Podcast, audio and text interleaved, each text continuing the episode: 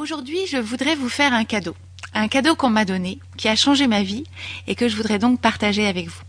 C'est un cadeau en forme de révélation et cette révélation, c'est que vous êtes à 100% responsable de comment vous vous sentez, de vos émotions. Si vous suivez ce podcast depuis le début, vous avez peut-être intégré cette idée fondamentale, mais qui mérite qu'on la rappelle à chaque fois que l'occasion se présente, c'est que les faits qui nous entourent, les circonstances de la vie sont absolument neutres, et ce n'est que par la façon dont notre cerveau les interprète, les pensées qu'on se dit à propos de ces situations,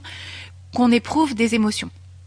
Si c'est un principe qui ne vous est pas familier, cette articulation entre les circonstances, nos pensées et nos émotions, ou si vous avez envie de mieux vous les approprier, je vous recommande d'écouter les épisodes 1 à 5 de ce podcast, plutôt dans l'ordre, ça va vous, ça va vous éclairer.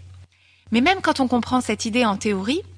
on ne voit pas forcément toutes les implications dans notre vie quotidienne et dans nos relations avec les autres. Et en particulier, dans nos sociétés, on a l'habitude de rendre les gens ou les choses directement responsables de nos émotions. Ça nous paraît complètement normal de dire euh, euh cette personne m'a énervé ou euh, de dire à quelqu'un euh, ça me blesse quand tu dis ça ou bien telle situation me rend triste ou dans mon travail je, je me sens pas valorisée comme si ces émotions nous étaient imposées par les circonstances.